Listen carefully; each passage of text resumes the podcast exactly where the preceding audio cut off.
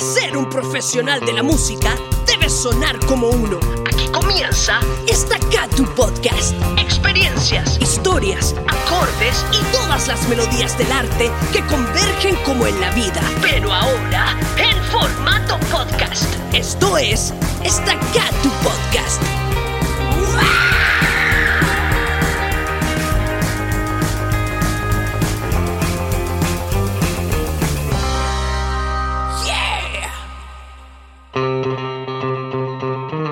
Amantes y profesionales de la música. Bienvenidos y bienvenidas al primer capítulo de Estaca tu Podcast, un espacio para la visualización del arte y la cultura en Chile. En esta oportunidad conversamos de la música, reflexionamos en torno a su profesionalización como carrera laboral, experiencias de la vida y mucho más. Todo esto junto al gran dúo de músicos nacionales Mauricio Campos y Música. Ellos están en la escena nacional y nos estuvieron acompañando en nuestra primera edición de esta Catu Sesión, que ya puedes revisar en nuestro canal de YouTube. Lo que vamos a escuchar a continuación corresponde a la conversación que tuvimos con Mauro Wally grabada en Santiago de Chile durante la pandemia del año 2021 y que llega a ti gracias al apoyo y al financiamiento de Corfo y de Open Buchef. Mi nombre es Francisco Ugarte y estás escuchando el primer capítulo de Estacatu Podcast, porque en Estacatum llevamos el ritmo.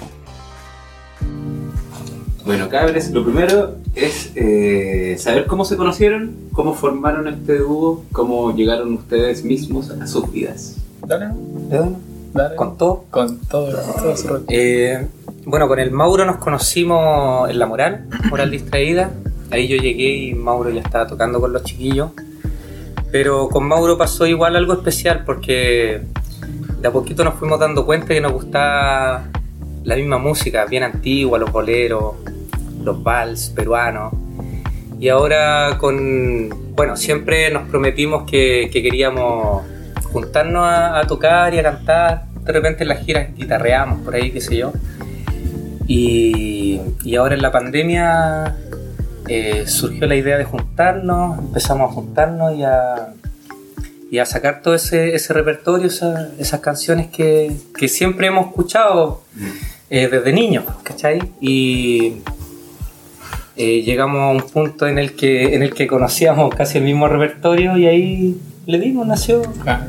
Pasaba que, por ejemplo, al tocar en la moral, en el proceso más activo, eh, digo, no pandemia, donde, nos- donde estábamos en gira y ensayando y todo, nos pillamos, pero como que nunca nos juntábamos a, compartir o conversar o a, trabajar, pero desde otro ámbito que no fuese el de este proyecto. Entonces, dada la pandemia, como que nos, nos pillamos en este espacio como nuevo, en el que empezamos a hacer música ya no desde ese pie forzado que era el, el grupo, no sé, por la moral, ¿cachai? Y, y encontramos cosas súper ricas, encontramos caleta de sintonía, caleta de, de música fin, que claro, como que sospechábamos andaba por ahí, pero eso como, como que ha sido una sorpresa súper linda que nos ha entregado este, este proceso catastrófico.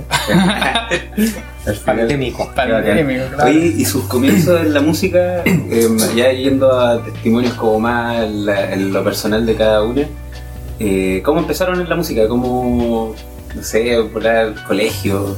Ah. a repuntarse así como yéndose a la cresta para atrás. Ay, el nace, pero para atrás, pero para atrás. Yo puedo partir porque yo creo más cortamente. no, eh, no sé, mi viejo me enseñó a tocar guitarra, quería que yo tocara guitarra cuando chico y nunca me gustó porque la guitarra es como un instrumento bien ingrato para un niño, Mm. siento, un niño. Como que, no, eh, eh, no sé, te duelen las manos, tenés que apretar cuerdas, es un, instrumento grande. Cejillo. Entonces, claro, era un desafío como físico que no quería tomar. Y, y mi viejo le gustaba, pues, tenía ganas de que yo tocara guitarra. Ya cuando iba como en séptimo, eh, empecé a tocar como de manera más eh, a- autónoma, como más atraído por, por mis propias cosas. Y, y claro, como ya me había enseñado un poquito mi papá, agachaba un poco, entonces me fue mucho más atractivo el desarrollo del instrumento y ahí no paré de tocar guitarra hasta, hasta ahora. Como que no me he parado. Día. Hasta hoy día mismo. No he parado, es un problema. No, pero. Y ahí, no sé, en el colegio, como que claro, tuvo su- sus agrupaciones, cosas, nos juntábamos con gente a sacar temas, a estudiar. Y después me metí a estudiar pedagogía en música, que era como la alternativa eh, más, más, más conciliadora entre lo que quería hacer y lo que me permitían mis viejas también. Eh, estuve ahí como tres años en el PEDA donde conocí caleta de gente. Ahí conocí a la Yorca, conocí a montones de amigas que al día de ahí tengo contacto con ellos y que también me abrieron muchas ventanas, muchos espacios, muchas perspectivas en torno al arte y la música. Fue súper valioso ese, ese momento. Y después me salí porque no quería ser profe y me metí a, estudiar a la superior de jazz. Y ahí estuve un par de años estudiando y también conocí a más gente y ahí empecé a tocar. Empecé a tocar, empecé a tocar con, con la Combo Tortuga, empecé a tocar como en diferentes proyectos como de música bailable. Y, y pasadita esa temporada empecé a tocar con, con La Morel, con La Morel de Reyes, hasta que llevamos como 5 años y yo como 5 años en ese proyecto. Y ahí conocí al Wally y ahí se empieza a terminar mi historia. Pero he aprendido caleta en todos esos procesos como ir itinerando desde el PEDA, después la superior, después en diferentes proyectos tocar y tocar y tocar y tocar y tocar y tocar. Ha sido pero gran, grandes años de, de aprendizaje. Conocer caleta de gente también. Sí, caleta de lugares, caleta de, de, de aristas en el, en el espacio de la música y del arte. Como que no solo ejecutar, interpretar, sino que también el espacio de, del gremio de, qué sé yo, de, de técnicos, técnicas, de la producción, del management, de todo lo que rodea también el circuito, de que es mucho más complejo que solo. Mortal. Y también colgándome como de la misma pregunta de cómo mm, eh, formalizar, empezaron a, formalizar la música como un trabajo, ¿cachai? Así como, esta sería como para ti la pregunta y también y cómo partiste en la música también remontándose. Eh. Bueno, yo igual, a ver, comencé como a los 12 años, mi mamá me regaló una, una guitarra. Yo siempre quise aprender a tocar guitarra porque mi papá tocó también, pero él era autodidacta, digamos. Y él tocaba el bajo. Pero yo siempre quise ser bajista. Me regalaron una guitarra y mi papá insistía en eso, ¿cachai? Como... eh, igual ahora comprendo la sabiduría porque creo que me hizo súper bien comenzar a, tocar guitarra. Después me pasé al bajo eléctrico y después estuve un tiempo tocando bajo eléctrico. Evidentemente ahí uno conoce a harta gente, forma los grupos cuando, con tus amigos, qué sé yo. Y después me dio por el contrabajo.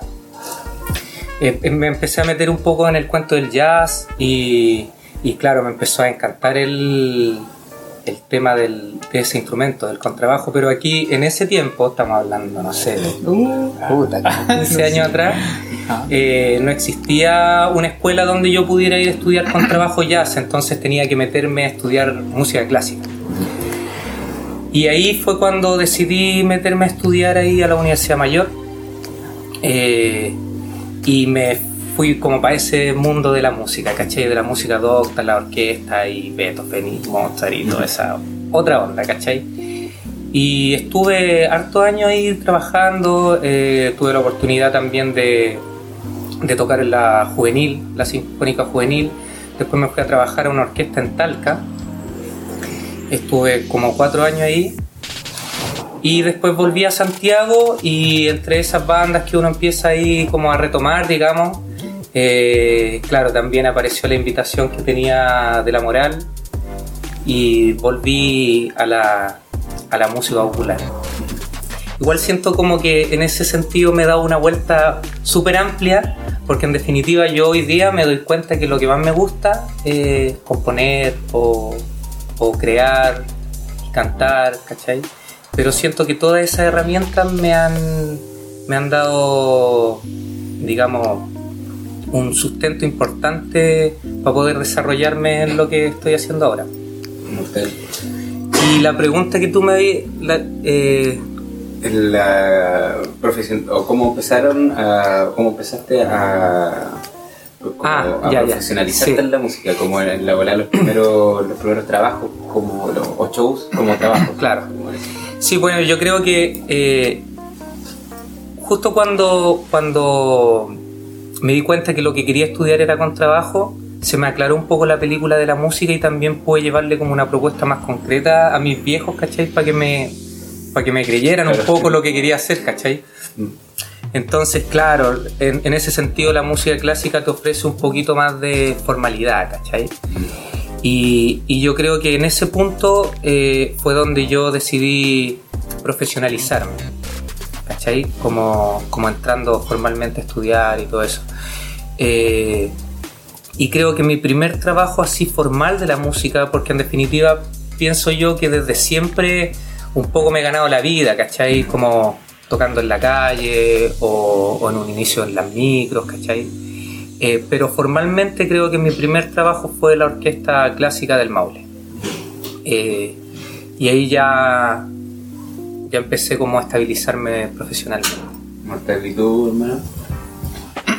Yo creo que como que el, el concepto de profesionalización se vino de la mano como con la... Cuando empecé a trabajar como música bailable, como haciendo bandas de cumbia, bandas de... En general como para matrimonios, cosas así. Como que se generaba una, una remuneración como concreta, había plata Claro, de claro. por medio y eso también instaba a que uno eh, dedicara más energía a ese tipo de proyectos, los constituyera más como, como un espacio de trabajo, ¿cachai? Como darle, le daba otro enfoque de inmediato. Antes era como una cosa mucho más, qué sé yo, con un objetivo más, menos, menos concreto, más, más espiritual, no sé, como más por el amor al arte, como porque suene bonito, por como ver gente, qué sé yo. Y el otro también, pero también estaba de la mano el rollo como de que esto podía transformarse si se, si se estructuraba de una manera, si se aplicaba como con un rigor o con una, un método, un marco específico, se podía transformar en un espacio también para que no tengamos que trabajar en otra cosa. Entonces ahí como que empezaba como la, siento yo, la profesionalización del, del, de la pega de músico. Lo que hablábamos hace un rato, que tú igual lo dijiste hace un ratito que estábamos tras de cámara, eh, qué importante es, es hacer algo que nos guste, ¿cachai? Qué bonito como darle la vuelta a, a la vida, ¿cachai? Como en este, y entrando un poco al contexto de Chile, ¿cachai? Como que voy allá, porque en Chile igual, no sé, en mi opinión encuentro que es súper complicado entender como todo este concepto, como lo que hay que hacer para que poder trabajar en esto, Mm. Cuando unos cabros chicos como que te dicen que a los 18 tienes que saber qué hacer. Claro, y que tener para el resto de tu solucionada y claro, Claro. y así con eso voy a jubilar a tal edad y como que te puedes proyectar. Es súper extraño, ¿cachai? Como yo recién me estoy dando cuenta, recién, de que recién cachando cómo Claro. hacerlo, Claro, Sí, fue una decisión compleja. Entonces ahí... Eso también te coarta la vuelta que uno se puede dar, ¿cachai?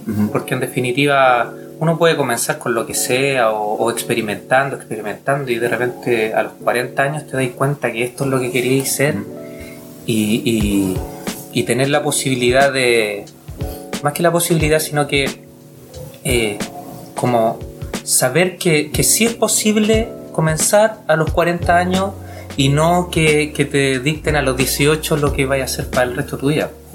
Exacto. Oye, ahí entrando en eso, en el contexto Chile, ¿cómo ustedes creen que es valorizada la música o la profesión del arte, el hacer producciones, hacer shows ahí acá en Chile? Eh, ¿Qué pasó con lo del COVID? Como que tuvieron acceso a su 10%, tuvieron que recurrir, la familia lo apañó, no sé. Eh, y las trabas que genera como esta sociedad de poder, como un poco lo que no, creo que tú dijiste también, de, de, mm, de que como que tus papás te compren un poco Claro. lo que vaya a trabajar. Claro. Que- ¿Qué, ¿Qué podrían decir de eso? Hay harto que decir, yo creo. si quieres partir tú. Sí. Eh, sí, bueno, yo no, la verdad es que desconozco como la, la realidad de otros países, pero por lo menos acá eh, sí el arte en general eh, es bien precario en, en todo sentido y, partiendo también de lo cultural. Por ejemplo, esto mismo que te contaba yo de, aún siendo mi papá, eh, habiendo incluso trabajado un tiempo de la música, él sabía lo precario que era y para mí era muy difícil expresarle a ellos que yo era lo que quería hacer. Los ¿Cachai? Los papás, que terapiarse. Entonces, eh, claro, en ese sentido se instaura un poquito una cultura de- del, del artista súper loco y súper hippie también, ¿cachai? Eh, y tú, tú me contabas también pues, que estabais buscando arriendo hace poco y, y en un momento le preguntaban qué es lo que él hacía, eh, soy artista y como que te descartaban. Claro, hay, hay una concepción ahí cultural que discrimina el arte por sobre todas las cosas. O sea, como que se, se sabe culturalmente que el arte es un espacio como precario, ¿cachai? Desde, no es un trabajo, no se puede concebir como un trabajo y eso de inmediato genera una, una perspectiva, una, en- te pone en un sitio como en la sociedad. ¿sí? Entonces revertir esa pega. Mm.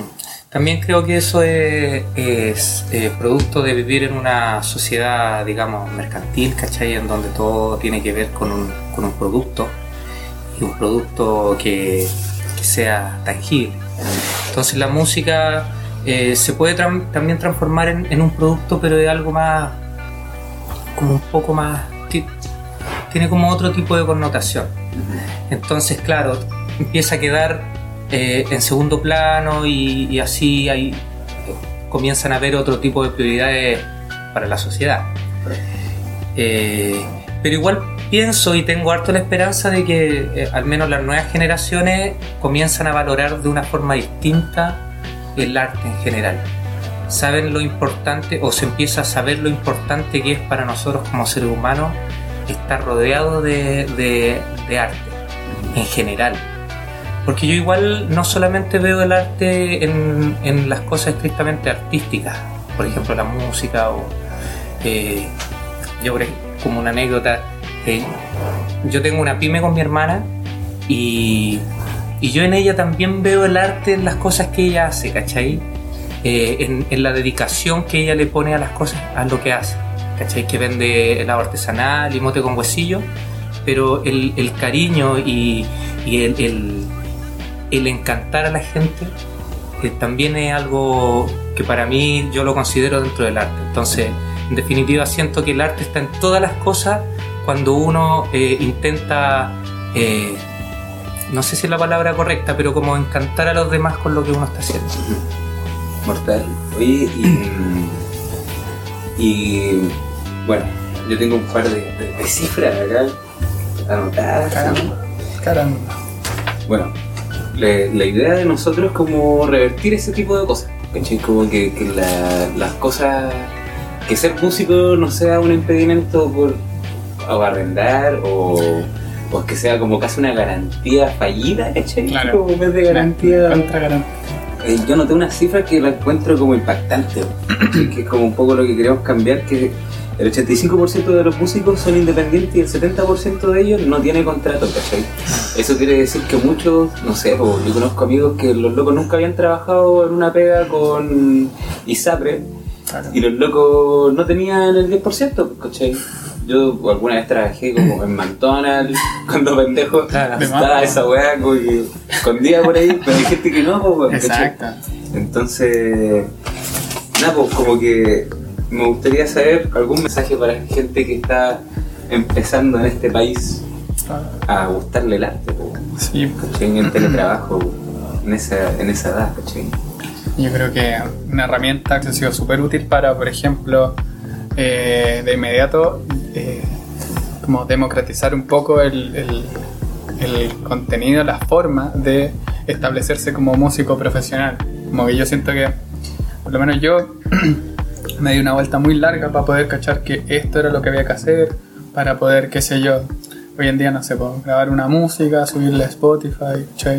Eh, inscribirla, ta, todo el protocolo en el fondo para poder de esa obra tratar de eh, recaudar algo, que en el fondo te llegue plata por, por la música que estáis haciendo.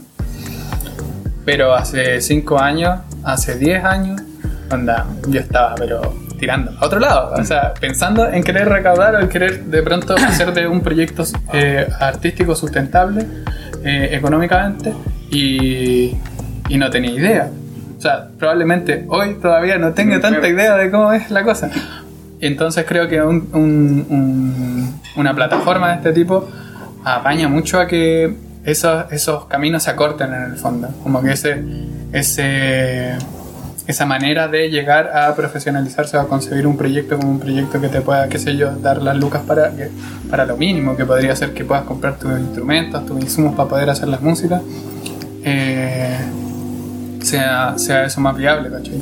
Como creo que es necesario que se compartan esas experiencias, que se comparte ese, eso- esos atajos en el fondo, porque por último para que quien no sepa tome la decisión y decida si es que quiere hacer esto, quiere hacer otra cosa, ¿cachai? Pero no que vaya en una dirección y se gaste, qué sé yo, cinco años eh, y se dé cuenta después de, de gran, de, gran, de gran bagaje que, claro, primero si hubiese hecho lo contrario, hubiese estado mucho más tranquilo varios años.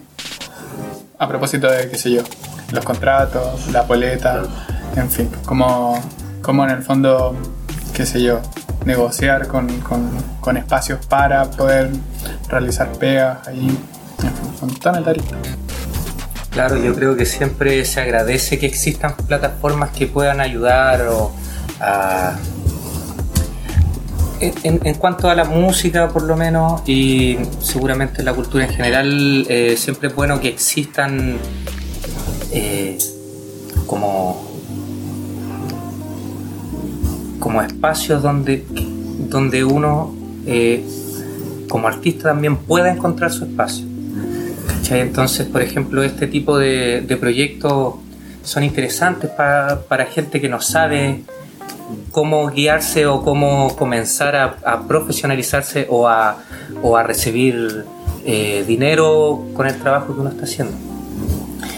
Y con respecto a la otra pregunta, eh, como de consejo, yo en verdad no soy muy bueno para dar consejos, pero, pero sí, siempre que me hacen esa pregunta yo respondo lo mismo. Creo que lo fundamental y lo que estamos hablando antes, para que uno pueda tener éxito en lo que quiera, en, cualquier ámbito de la vida, es hacerlo con cariño, con, amor, con pasión, con responsabilidad.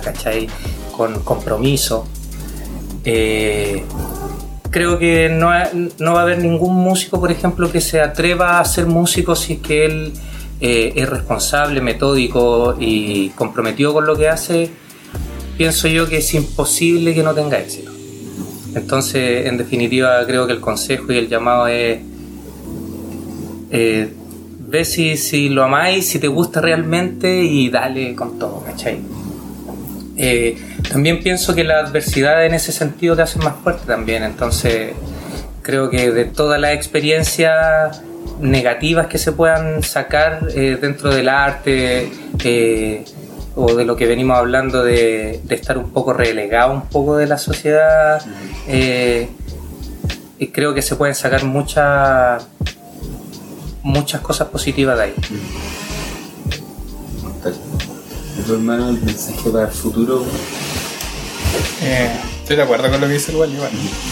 También creo que hay que hacer, hay que poner ojo en, en no ser tampoco, no romantizar también el espacio de, del arte, porque también hay que cachar que es un espacio que está precarizado por, por nosotros mismos también, Claro. como saber que estamos haciendo, no estamos cobrando lo que corresponde, no estamos eh, haciendo valer nuestra pega y eso es un consejo re importante también, como eh, hay horas de, de dedicación, hay una propuesta, ¿cachai? Conceptual, sea en el ámbito que fuese, ¿cachai? Eh, en la que hay energía implicada y, y eso también hay que, hay que plantearlo como, o sea, hay que reconocerlo de alguna manera. Bacán, yo encuentro que es cierto, hay que dedicarle, o sea, las cosas que uno hace con, con, como con el corazón, es difícil que no, no prosperen ni florezcan, pero pero yo creo que históricamente los artistas están siempre como eh, poniéndole el corazón y solo eso, ¿cachai? Y yo creo que no es justo que, que vaya solo eso implicado. O sea, hay que reconocer que, que el, el espacio del arte está, está en desventaja. Está, hay que construirlo, constituirlo como un trabajo, constituirlo como, como un, un gremio de trabajadores y trabajadoras, ¿cachai? Y, y yo creo que eso es lo que hace falta. Sí, es súper cierto, perdón, eso, no nada, más que nada acotar como, como es cierto lo que dice el Mauro, como, como no de, de no romantizar o, o como eh, no victimizarnos, ¿cachai? Claro. Como que eso también es contraproducente, pienso. Lo que iba a decir es que cambiemos esta situación. Cambiémoslo, como claro. ustedes mismos Ahora. decían, hagamos la trinchera, hagamos el aguante y cambiémoslo. Oye, muchas gracias. Muchas Bacán. gracias. Muchas gracias Gracias a por todo. ustedes, cabros. Les quiero mucho y Bacán. bacán. Bacán, muchas gracias a todos, chiquillos. Acabamos de escuchar la conversación que tuvimos junto a Mauro y Wally. Y a ti, te invito a seguir escuchando los siguientes capítulos de Estaca tu Podcast, porque este espacio nació para generar una reflexión sobre la importancia de profesionalizar nuestras carreras como artistas. En Estacatum facilitamos la contratación de servicios musicales de manera formal, rápida y segura. Apostamos a hacer un cambio cultural que revalorice social y económicamente a las y los músicos de Chile y Latinoamérica. Gestionamos tu agenda, buscamos a los consumidores de tus servicios musicales, generamos mandatos y emitimos tus boletas. Entérate de todo en www.estacatum.com. Mi nombre es Francisco Ugarte y esto fue Estacatu Podcast. Para ser un profesional de la música, debes sonar como uno. Aquí comienza Estaca tu Podcast. Experiencias, historias, acordes y todas las melodías del arte que convergen como en la vida. Pero ahora, en formato podcast. Esto fue Estaca tu Podcast.